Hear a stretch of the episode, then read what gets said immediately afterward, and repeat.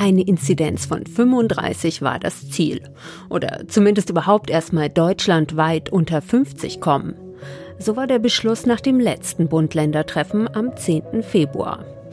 Und es sah gut aus. Jetzt, knapp drei Wochen später, hat sich die Lage geändert. Die 7-Tages-Inzidenz liegt heute laut Robert-Koch-Institut bei 65,4 und die Entwicklung zeigt eher nach oben als nach unten. Was heißt das für die Ministerpräsidentenkonferenz morgen?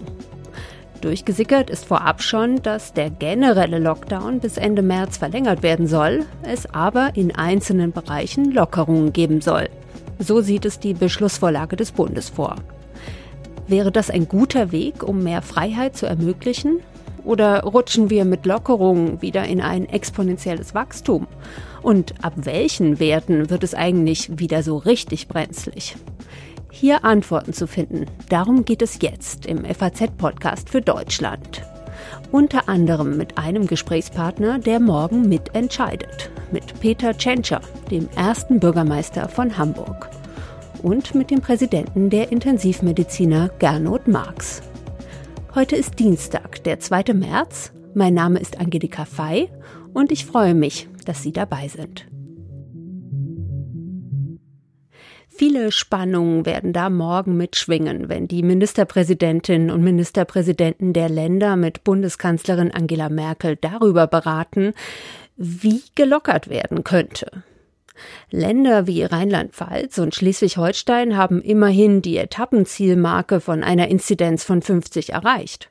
In Sachsen und Bayern dagegen gehen in den Landkreisen an der Grenze zu Tschechien die Zahlen mit über 200 oder sogar über 300 durch die Decke. Ganz unterschiedliche Voraussetzungen also. Und auch die Stimmung in der Bevölkerung, mit der die Politiker konfrontiert werden, ist angespannt. Hessens Ministerpräsident Volker Bouvier. Wir haben seit Oktober immer gesagt, jetzt müssen wir noch einmal tapfer sein. Dann haben wir im Dezember gesagt, jetzt müssen wir noch einmal tapfer sein. Dasselbe haben wir im Januar erzählt, dann haben wir im Februar erzählt. Und die Leute haben die Schnauze voll. Bouvier will in Hessen lockern, zum Beispiel eventuell noch im März Besuche in Fitnessstudios oder im Einzelhandel mit Termin erlauben. Einer, der dagegen gerade erst am Wochenende Corona-Regeln verschärft hat und die Maskenpflicht im Freien an einigen Stellen Hamburgs vorgeschrieben hat, ist der erste Bürgermeister der Stadt, Peter Tschentscher von der SPD. Hallo, Herr Tschentscher. Hallo. Herr Tschentscher, Sie sind von Ihrer Ausbildung her Arzt, haben auf Ihr Medizinstudium noch einen Abschluss in Molekularbiologie draufgesetzt und waren Privatdozent im Fach klinische Chemie und Labormedizin außerdem Oberarzt. Ist das der Grund, weshalb Sie, wie mein Kollege Matthias Bisuva das in seinem Artikel schreibt, der letzte Mahner sind? Also wie spielt Ihre Sicht als Mediziner jetzt in Ihre politische Einschätzung mit rein? Naja, ich war vor, bis vor zehn Jahren hauptberuflich in der Medizin und habe mein Leben lang ähm, ja, im Gesundheitswesen in der Medizin verbracht. Insofern habe ich natürlich zu vielen Fragen einen direkteren Zugang als die meisten anderer meiner Kolleginnen und Kollegen. Aber die Entscheidung, dass wir eine Maskenpflicht im öffentlichen Raum einführen, ist jetzt ähm, ja nicht so ungewöhnlich. Das gibt es auch an vielen anderen Orten. Und wir haben am vergangenen Wochenende zum ersten Mal eine etwas strengere Maskenpflicht noch einführen müssen, weil wir mit den äh, sommerlichen oder Frühjahrstemperaturen plötzlich sehr viel enger hatten im Stadtpark an der Elbe, an der Alster. Und wie man ja in jedem Lagebericht ähm, des Robert Koch Instituts lesen kann, und zwar jeden Tag. Dort wird immer wieder darauf hingewiesen, dass wir weiterhin ähm, auf äh, Hygiene und Abstand achten müssen, auch im öffentlichen Raum. Denn ähm, es ist so, dass diese Coronaviren sehr leicht übertragbar sind über Aerosole. Und je enger es zugeht, umso wichtiger ist es dann auch, eine Maske zu tragen. Ja, wir befinden uns ja gerade in einer, ich würde das mal so nennen, fragilen Balance-Situation zwischen schlechten und aber auch guten Entwicklungen. Mit den Impfungen geht's voran, die Sterblichkeit bei den über 80-Jährigen geht zurück, Schnelltestkonzepte sind zumindest in Sicht, das Wetter wird wärmer. Aber die Infektionszahlen, die steigen eben auch wieder leicht an und die stärker ansteckende Corona-Variante B117 hat in Deutschland, stand letzte Woche, einen Anteil von 30 Prozent. Jetzt reden einige ihrer Kollegen über Lockerungen. Macht Ihnen das Sorgen, dass dieses Gleichgewicht nun in eine dritte Welle kippen könnte? Es macht mir auf jeden Fall Sorgen, dass diese britische Mutation sich so schnell und stark verbreitet. Und insofern haben wir hier einen zusätzlichen, ähm, ja, erschwerenden Faktor in der Pandemie bekommen. Und ich äh, führe auf diesen Faktor auch zurück, dass die Infektionszahlen wieder angestiegen sind, nachdem sie ja viele Wochen rückläufig waren. Und in dieser Lage gibt es ja ein Dilemma. Es gibt einen sehr berechtigten und dringenden Wunsch äh, nach Lockerung. Und in diesem Dilemma müssen wir einfach für die nächsten Wochen, wo es noch nicht so weit ist mit den Impfungen und wo auch die Temperaturen noch sehr kalt sind, äh, kalte, trockene Luft sozusagen macht es den Viren leichter und uns schwerer. In diesen Wochen müssen wir noch ein bisschen die Disziplin aufrechterhalten, ähm, damit wir eben äh, nicht in eine schwere dritte Welle kommen, bevor uns die Impfungen ausreichend schützen können. Beim letzten Treffen vor drei Wochen ging es um die Zahl 35 bei der Inzidenz als Marker nach unten, ab dem eben mehr gehen soll. Jetzt ist dieser Marker deutschlandweit nicht erreicht. Wir sind mit 65 sogar fast doppelt so hoch. Trotzdem werden jetzt schon auf Länderebene zum Beispiel Baumärkte aufgemacht. Also die 35, das nimmt offenbar niemand mehr ernst. Daher die Frage, was wäre denn Ihrer Ansicht nach die Grenze nach oben? Also ab welcher Inzidenz müssten wir wieder einen Schritt zurück machen? Zunächst mal zu dieser 35er Grenze. Ähm, die war äh, diskutiert oder eben vereinbart für eine generelle Öffnung des Einzelhandels ähm, und eine Öffnung von Museen, Galerien, äh, körpernahen Dienstleistungen. Also das war eine Grenze, die entstanden ist aus einer Diskussion, wann kann man denn wirklich ähm, alles wieder öffnen, so ungefähr? Oder wo kann der große erste Öffnungsschritt passieren? Jetzt sind wir aber in einer Diskussion über die Frage, äh, wie kann, ähm, wie können vielleicht auch kleinere und kontrolliertere Schritte erfolgen, indem wir nicht nur einfach öffnen, sondern sagen, ähm, wir verbinden das mit Schnelltests, die es ja mittlerweile äh, leichter, äh, die leichter verfügbar sind, damit wir trotz der Öffnungsschritte äh, Sicherheit behalten. Denn das ist unsere Vereinbarung, eine Öffnungsstrategie zu entwickeln, die Perspektiven gibt, aber die eben auch sicher ist. Und deswegen ähm, ja, werden wir morgen auf der Ministerpräsidentenkonferenz sicher äh, über solche Schritte reden. Aber mein Wunsch ist, dass wir nicht zu viele Schritte gleichzeitig gehen und dann einen Rückfall erleiden, der die Krise vielleicht noch verlängert. Denn das äh, wollen wir ja alle nicht. Ja, Sie haben gesagt, es ist ein Dilemma, in dem Sie da auch stecken. Ich frage noch mal nach dieser Zahl nach oben. Also vielleicht wäre das sinnvoll, dass man da was einzieht nach oben und sagt, okay, wir sind jetzt deutschlandweit bei 65, 70, 80, ich, ich weiß es nicht. Gibt es eine konkrete Zahl, ab der es nochmal eng wird, Ihrer Meinung nach, und wo man dann eben sagen muss, okay, dieses Gleichgewicht, was wir jetzt hier gerade haben, das kippt? Wichtiger als eine Zahl, eine, eine feste Inzidenzwert ist äh, die Dynamik, also die Richtung, in die man sich bewegt. Wenn wir stabil auf einem Infektionsniveau von 70, 80, 90 wären, äh, es gäbe keine schweren Krankheitsverläufe, die, die Intensivstationen bleiben, äh, bleiben äh, nie, also nicht ausgelastet, dann ist so eine, eine Zahl vertretbar. Was ich aber derzeit befürchte, ist, dass wir in eine Dynamik kommen, dass es nicht irgendwie 60, 70, 80 geht, sondern dass es 70, 80, 100, 150, 200 geht. Diese eskalierenden Infektionszahlen, die bekommen wir dann trotz der beginnenden Impf, äh, Impfungen nicht in den Griff. Und deswegen bei allem Öffnungsdruck und bei aller Erwartung äh, brauchen wir jetzt ähm, eine, eine, eine, ein vorsichtiges, schrittweises Vorgehen, denn wir haben ja die positive Sicht, dass äh, mit jeder Woche die Impfungen besser werden, also voranschreiten und eben auch die Witterungsbedingungen günstiger werden. Und deswegen geht es jetzt wirklich darum, dass wir die ersten Schritte gehen, aber eben nicht zu viele gleichzeitig und jeder Schritt immer kontrolliert, so dass er nicht zu einer Eskalation der Infektionszahlen führt. Und ähm, konkret gefragt, was für Schritte und was für Absicherungen wären das? Also was für Öffnungsperspektiven jetzt auch schon im März können Sie sich vorstellen? Einen Schritt haben wir schon beschlossen, das ist die ähm, Öffnung von Schulen und Kitas für mehr Präsenzunterricht. Und das begleiten wir zum Beispiel durch ähm, Schnelltests, die dann bei dem Personal in den Schulen und in den Kitas äh, regelmäßig durchgeführt werden. Mit einem solchen regelmäßigen Schnelltesten von Lehrerinnen und Lehrern oder eben äh, Kita-Beschäftigten bekommt man sehr viel früher mit, dass es eine, eine Infektionsdynamik gibt oder ein Infektionsgeschehen.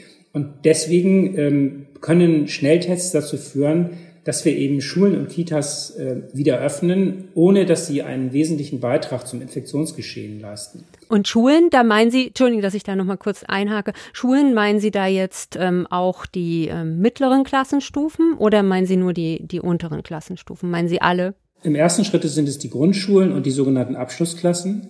Aber wenn wir sehen, dass das Konzept greift, dass es sich stabil äh, verhält, kann man natürlich auch höhere äh, Jahrgänge einbeziehen und man kann aus dem Wechselunterricht vielleicht in den normalen Präsenzunterricht gehen.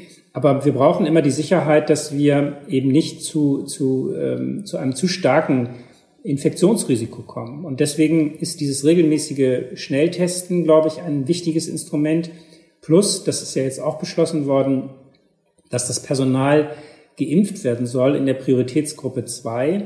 Und insofern, glaube ich, kommt da eins zum anderen. Man kann mit Schnelltests, mit Impfen und mit den sonstigen Hygienekonzepten, glaube ich, ähm, viele Öffnungsschritte gehen ohne dass wir äh, das Risiko haben, dass wir einen Rückfall in der Pandemie insgesamt erleben. Aber Sie sagen jetzt, Sie sagen jetzt viele Öffnungsschritte, ja, also weil andere wollen ja noch weitergehen als Sie. Da werden Baumärkte aufgemacht, Gartencenter, es werden äh, Besuche im Fitnessstudio mit Termin angeplant oder im Einzelhandel einkaufen mit Termin. Das sind ja noch mal weitere Öffnungsschritte. Aber das, da haben Sie eher Bauchschmerzen. Naja, das sind ja auch schon, wie Sie das beschreiben, jetzt immer Öffnungsschritte, die nicht generell sagen, der, der Einzelhandel ist wieder geöffnet, sondern dass man sagt, ähm, mit Termin sind es dann einzelne Personen, die, ähm, die dann äh, wieder einkaufen können. Das sind aber Konzepte, die müssen wirklich praxistauglich sein. Dafür brauchen wir ausreichend Schnelltests.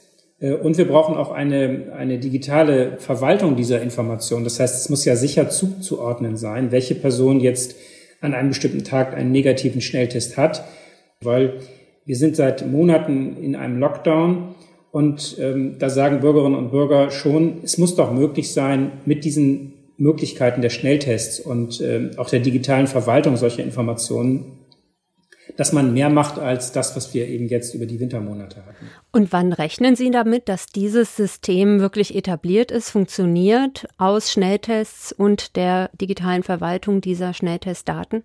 Das kann ich jetzt natürlich nicht vorhersagen, aber ich hoffe, dass wir sehr bald äh, dazu kommen, dass wir diese Schnelltests systematisch einsetzen. Was heißt sehr bald? Also im März? Bei den Kitas und Schulen beginnen wir jetzt in Hamburg. Da werden wir ja die ersten Erfahrungen auch sammeln, wie das so in der Praxis sich darstellt. Dann ist wichtig, dass wir aus der Industrie erfahren, wie viele Schnelltests verfügbar sind in Deutschland. Auch darüber muss es Klarheit geben. Und da hoffe ich, dass wir in den nächsten Tagen, vielleicht morgen schon auf der MPK erfahren äh, vom Bund, also vom Bundesgesundheitsminister, äh, wie er sein, ja, sein Versprechen, dass alle in Deutschland diese Möglichkeiten bekommen sollen, dann auch einlösen will, beziehungsweise mit welchen, ähm, mit welchen ähm, Testmöglichkeiten wir jetzt in Deutschland zu rechnen haben. Zum Abschluss noch die Frage, was ist denn Ihr Ziel bei den Verhandlungen morgen? Also was wollen Sie erreichen? Na schon, dass wir die nächsten Schritte koordiniert besprechen. Also wenn es jetzt so ist, dass in ganz Deutschland Baumärkte und ähm, Gartencenter geöffnet werden sollen, dann ähm, muss man das einbeziehen in die, äh, in die Überlegung, wie viel Infektionsgeschehen kann daraus mit entstehen. Aber es muss eben insgesamt ein Konzept sein, bei dem wir nicht zu viele Schritte gleichzeitig gehen, und wie wir das ja auch im, Herbst, im, im Frühjahr gemacht haben, da sind wir auch schrittweise aus den Lockerungen, äh, aus den Beschränkungen wieder rausgegangen und haben immer eine gewisse Zeit beobachtet, äh, wie sich die Dinge auswirken. Und so stelle ich mir das jetzt auch vor, dass wir ähm, schrittweise diese Lockerungsschritte gehen, aber immer mit einem gewissen Sicherheitsabstand beobachten, ob das Infektionsgeschehen auch äh, kontrolliert bleibt. Herr Tschentscher, dann danke ich Ihnen für das Gespräch. Sehr gerne. Vor dem Treffen morgen stehen Lockerungen im Raum oder werden wie zum Beispiel in Rheinland-Pfalz schon umgesetzt. Da gibt es seit Montag Terminshopping in den Läden. Aber Achtung, Stopp, sagen die Intensivmediziner. Sie befürchten, dass bald wieder die schweren Corona-Fälle die Krankenhäuser füllen.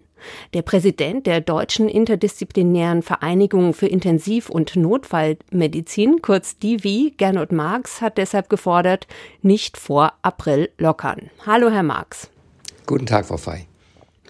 Herr Marx, wie ist denn aktuell die Situation auf den Intensivstationen in Deutschland? Wie viele Patientinnen und Patienten liegen dort und wie ist die Entwicklung im Vergleich zum Dezember? Das war ja der Höhepunkt der letzten Welle. Das ist völlig richtig. Wir hatten den, den höchsten Wert offen gestanden am 3. Januar diesen Jahres mit äh, fast 6000 äh, Patienten, also 5745 ganz genau.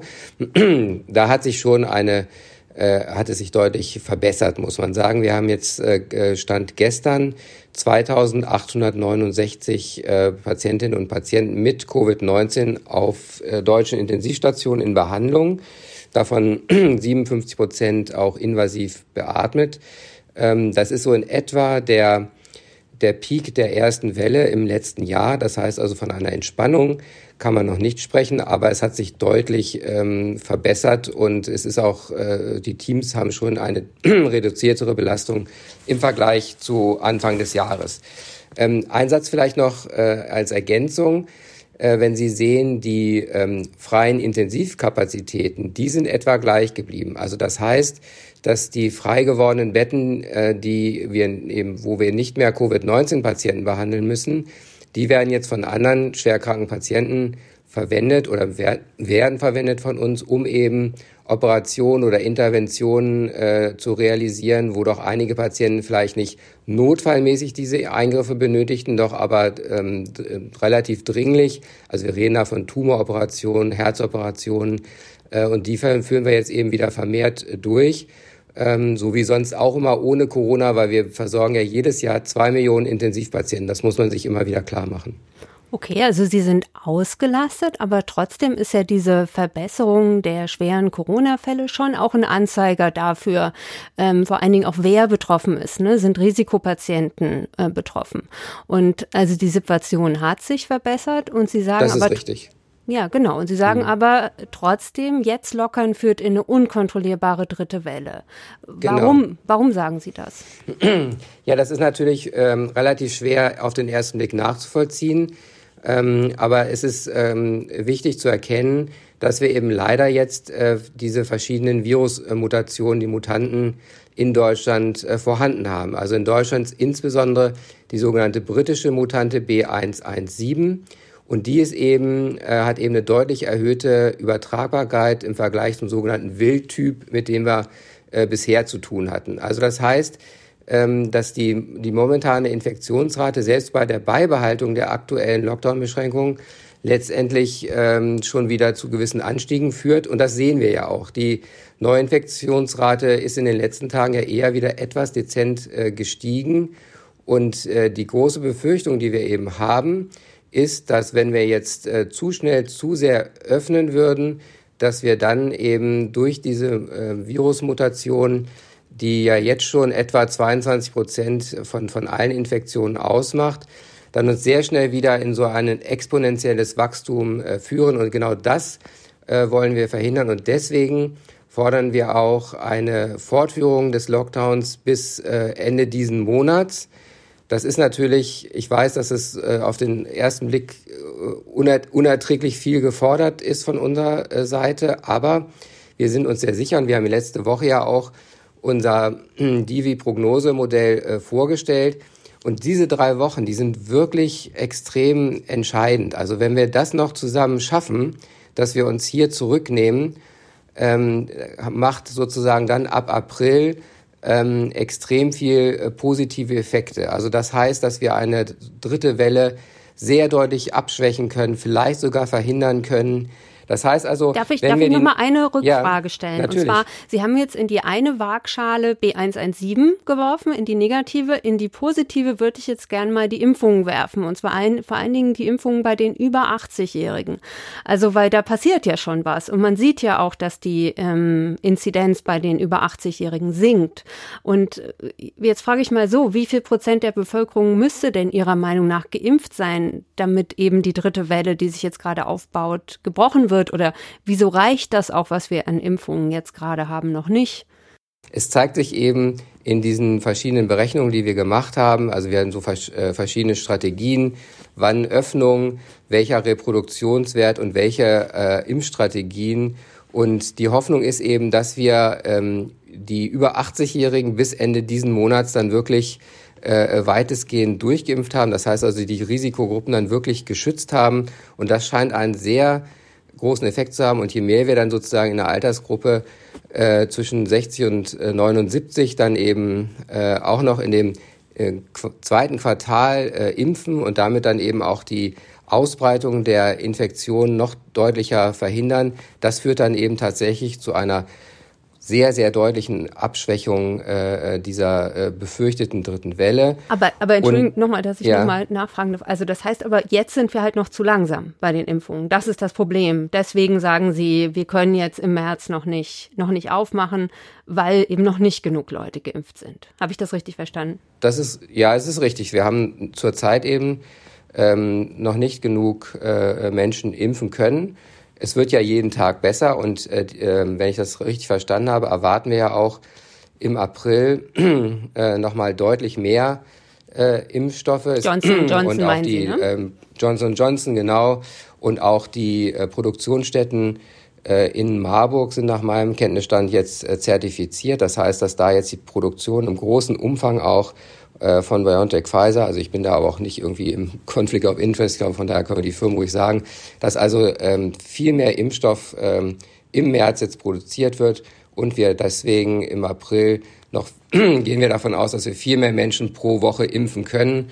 Und das macht dann wirklich diesen Effekt, dass wir eben dann wirklich hoffentlich möglichst schnell, vielleicht so, wir haben ja bisher mal gesagt, bis ähm, Ende des äh, dritten Quartals, vielleicht gelingt es ja sogar, das auch noch nach vorne zu ziehen, um dann die Pandemie letztendlich bewältigt zu haben. Lassen Sie mich vielleicht noch mal kurz, es ist tatsächlich so, ein, so eine Trias ähm, äh, von, von Maßnahmen. Also das eine ist eben strikte Kontrolle des Virus so lange wie möglich und wir haben eben gefordert, Lockerung nach unserem Prognosemodell frühestens ab 1. April, eine möglichst hohe Impfrate, äh, entsprechend unseren simulierten Szenarien, am besten noch schneller, wie eben beschrieben, und dann so ein Perspektivwechsel von den Inzidenzwerten, ähm, äh, hin zu dem Kontrolle des Reproduktionswertes, des sogenannten R-Wertes. Also da ist es eben wichtig, dass wir da auf jeden Fall unter 1,2 bleiben, weil wir sonst in so ein exponentielles Wachstum kommen, wie es im Oktober letzten Jahres war. Das sollte uns nicht passieren. Darf ich, Entschuldigung, Den darf, ich, darf ich hier noch einmal ja. kurz einhaken? Denn ähm, es ist so, dass ich mich das auch schon die ganze Sendung über frage, ähm, auf welche Zahlen müssen wir denn jetzt nach oben gucken? Ja, denn nach unten auf die 35 als Inzidenz, ab der man wieder lockern kann, das hat ja offensichtlich nicht so geklappt, ja. Und deswegen habe ich mich gefragt, ähm, welche Inzidenz kann man denn nach oben nehmen, ja? Aber Sie sagen jetzt, nee, die Inzidenz ist gar nicht gar nicht so entscheidend oder es gibt einen Faktor, der ist viel entscheidender, nämlich der R-Wert. Könnten Sie mir das vielleicht noch mal kurz erklären? Warum nicht Inzidenz, ja. sondern R-Wert? Also der Reproduktionswert sagt ja, wie viel ein Neuinfizierter wiederum selber an, äh, ansteckt. Und wer, so, sobald er äh, unter eins ist, sind wir eigentlich im, äh, im guten Bereich. Das heißt also, dass die Infektionen letztendlich abnehmen. Sind wir über eins, äh, steckt man eben wieder mehr Menschen an. Und über 1,2 geht man eben relativ schnell in das sogenannte exponentielle Wachstum. Das heißt also diese steil ansteigenden Kurven. Ähm, die Problematik dieser neuen Virusmutationen ist, insbesondere eben auch von B117, dass äh, die Erkrankten offensichtlich eine längere äh, Ausscheidung äh, der, der äh, Viren haben. Das heißt, sie sind länger infektiös und das führt zu einer größeren Verbreitung. Deswegen ist sozusagen hier ein Schwung um etwa 0,35 des R-Werts zu verzeichnen. Das heißt, äh, und das ist eben unser Perspektivwechsel. Wenn wir jetzt irgendwann öffnen, je nachdem, was die Politik jetzt äh, entscheidet, wann, können wir anhand dieses R-Werts sagen, diese Öffnung vielleicht auch kombiniert mit einer äh, umfangreichen Teststrategie führt dann eben dazu, dass der R-Wert sich in diesem Bereich bis 1,2 befindet. Dann sind wir sozusagen auf dem richtigen Weg. Geht er darüber, muss man sagen, okay, dann haben wir, waren wir vielleicht äh, zu mutig und müssen dann gewisse Öffnungen wieder zurücknehmen, um eben nicht wieder in dieses exponentielle Wachstum zu kommen.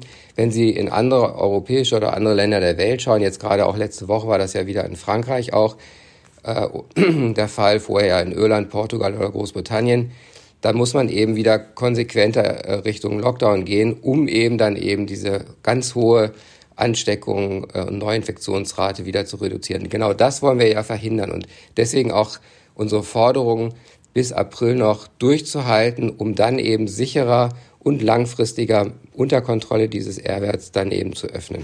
Und ob das so umgesetzt wird, dass bis April noch die Füße stillgehalten werden, das entscheidet sich ja morgen. Also ist das. Das entscheidet sich morgen. Ja, ist dieses Bund-Länder-Treffen morgen für Sie sowas wie eine Art Wendepunkt, an dem sich entscheidet, ob wir jetzt die letzten Meter der Pandemie, die letzten Monate noch gut meistern oder eben nicht?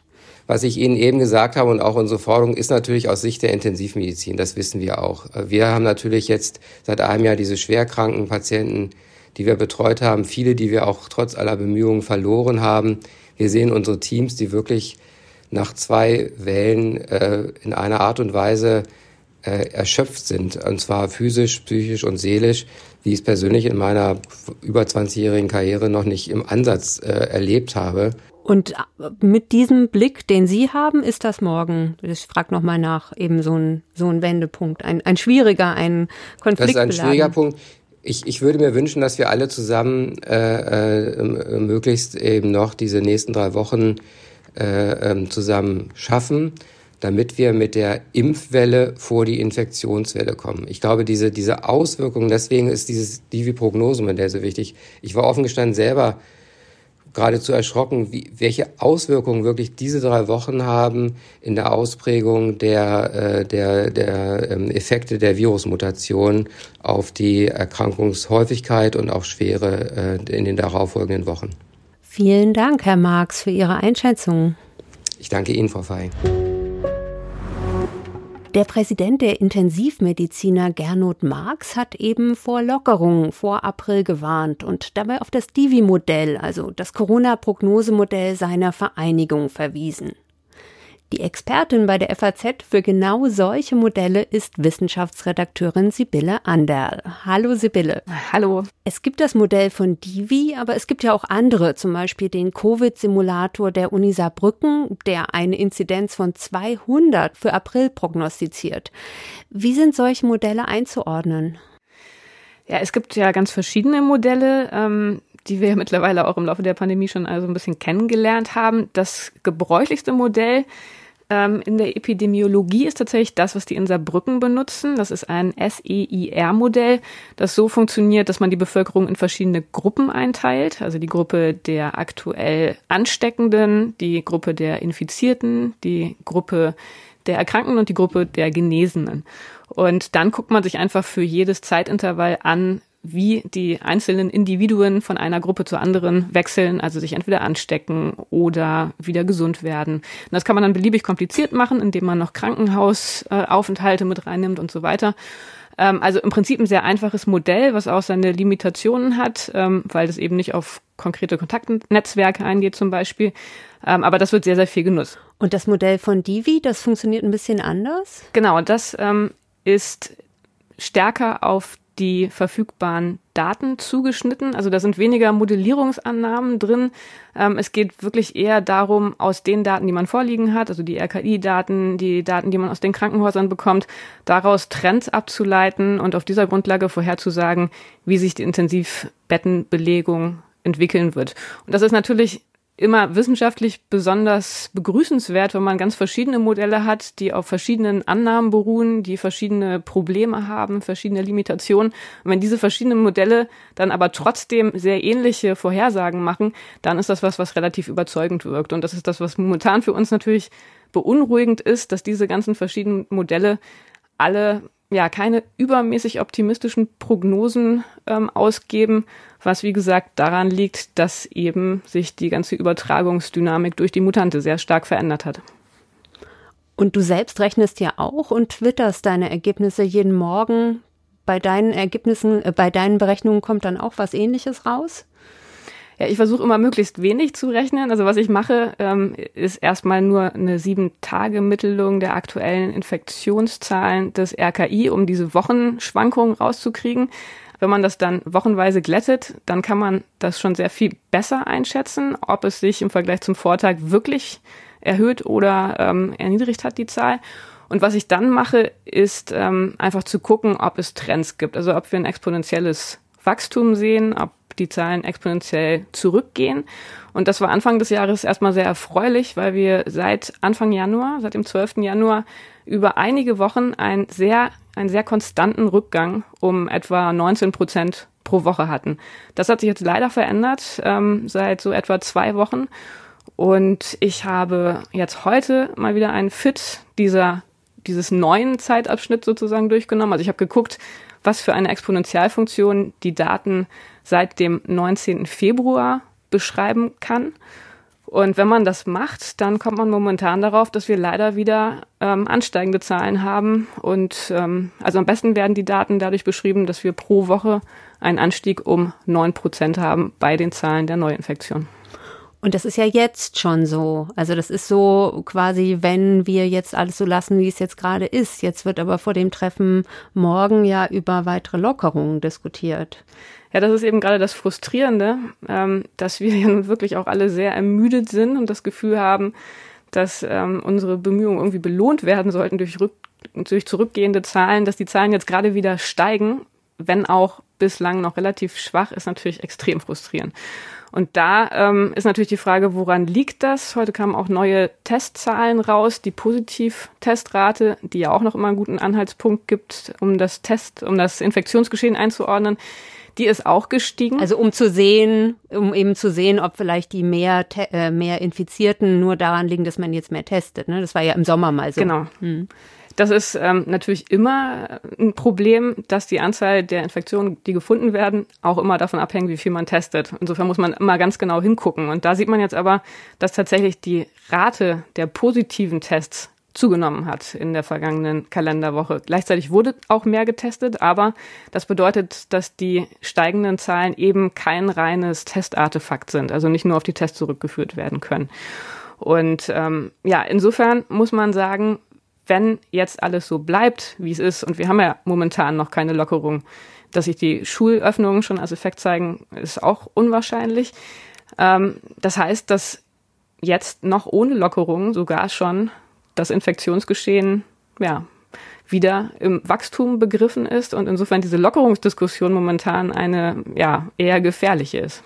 Und gibt es denn irgendeine Grenze, ab der es so richtig ernst wird? Danach suche ich diese Sendung schon die ganze Sendung über. Also kann man da irgendwas nennen? Ein Inzidenzwert zum Beispiel 70, 80, 100. Ab da fliegt es uns um die Ohren oder doch lieber den R-Wert. Herr Marx sagte mir gerade, ab einem R-Wert von 1,2 rutschen wir wieder ins exponentielle Wachstum. Hast du eine Zahl für mich? Ähm, im Oktober, das war ja so der letzte Monat, wo wir wirklich über einen ganzen Monat sehr, sehr starkes exponentielles Wachstum hatten. Wir erinnern uns vielleicht, das war dieser ganz starke Anstieg. Da hatten wir eine Reproduktionszahl von etwa 1,3. Das war natürlich sehr, sehr übel. Da hatten wir pro Woche einen Anstieg um 65 Prozent bei den Neuinfektionen. Also das ist schon mal natürlich sehr, sehr dramatisch. Ähm, ja, schwer zu sagen, da was die konkrete Zahl ist. Äh, es gibt auch da Modellierungen, ähm, die zumindest bei den niedrigen Inzidenzen sagen, dass irgendwann sich das ähm, Infektionsgeschehen einfach sehr unterschiedlich entwickelt, weil es ab einem bestimmten niedrigen Inzidenzwert wiederum stabil wird. Aber jetzt bei den hohen Inzidenzwerten würde ich sagen, ist es einfach eine Frage ähm, ja, der Abwägung letztendlich. Also was wir alle nicht wollen, ist, dass wir sehr schnell wieder bei Zahlen sind wie Anfang Januar und all das, was wir in den vergangenen Monaten erreicht haben, wieder zunichte gemacht ist. Und wenn man eine Reproduktionszahl von 1,2 annehmen würde, ähm, dann wären wir da wieder in etwa drei Wochen.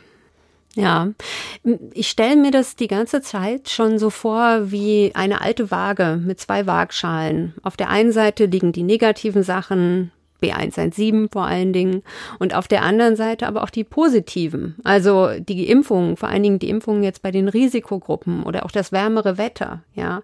Und äh, kann es nicht sein, dass es sich dann irgendwann auf ein langsames lineares Wachstum einpendelt, dass man sagt, ja gut, die Zahlen gehen zwar ein bisschen nach oben, aber ähm, wir haben ja auch bremsende Faktoren, so dass es eben nicht auf einmal nach oben schießt. Ja, das ist tatsächlich ein ganz, ganz wichtiger Punkt, den man nicht außer Acht lassen darf, damit wir hier nicht alle völlig ähm, frustriert und demotiviert aus der Situation rausgehen. Natürlich haben wir heute ganz andere Möglichkeiten als vor einem Jahr. Wir haben Tests, wir haben Schnelltests, die Selbsttests, die werden jetzt anfangen. Wir haben die Impfungen, die jetzt starten. Und insofern ist es natürlich falsch, äh, so wie ich es gerade gesagt habe, dass Lockerungen generell schlecht sind. Es ist so, Lockerungen sind schlecht, wenn es keine kompensatorischen Maßnahmen gibt. Also wenn es nichts gibt, das die Lockerung sozusagen auffangen kann. Und Beispiel für so eine kompensatorische Maßnahme wäre einfach eine intelligente Teststrategie. Also, dass man sagt, man testet ganz viel, man gibt an die Leute Selbsttests raus, so dass wirklich das Testen Teil unseres Alltags wird, dass man Infizierte sehr, sehr schnell findet, die sofort ähm, isoliert werden können und dass man dadurch das Infektionsgeschehen sehr effizient kontrollieren kann.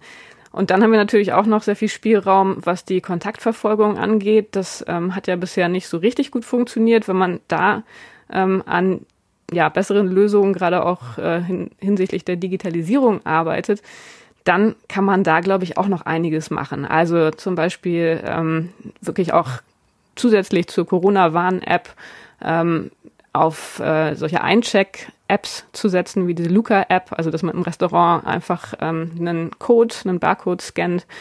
Ähm, sowas kann man auf jeden Fall, glaube ich, noch viel, viel weiträumiger einsetzen und dadurch durch kreative und schlaue Lösungen Lockerungen auch sehr, sehr bald möglich machen, ohne dass uns sofort alles wieder um die Ohren fliegt. Aber das ist eben das Wichtige, dass wir das jetzt erstmal vermeiden und verhindern, dass die Zahlen jetzt sofort wieder hochgehen und die ganzen Bemühungen der vergangenen Wochen sofort wieder zunichte gemacht werden.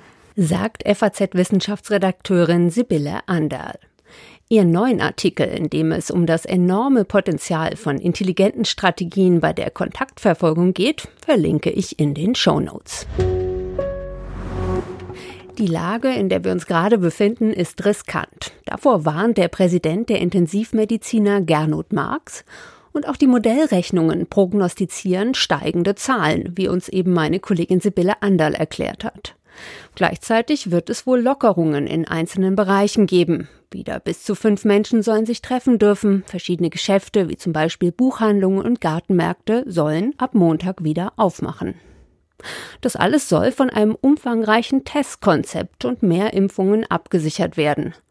Ob das gut geht und wir das Plus an Freiheit genießen können oder ob wir stark ansteigende Infektionszahlen bekommen werden. In drei bis vier Wochen wissen wir mehr.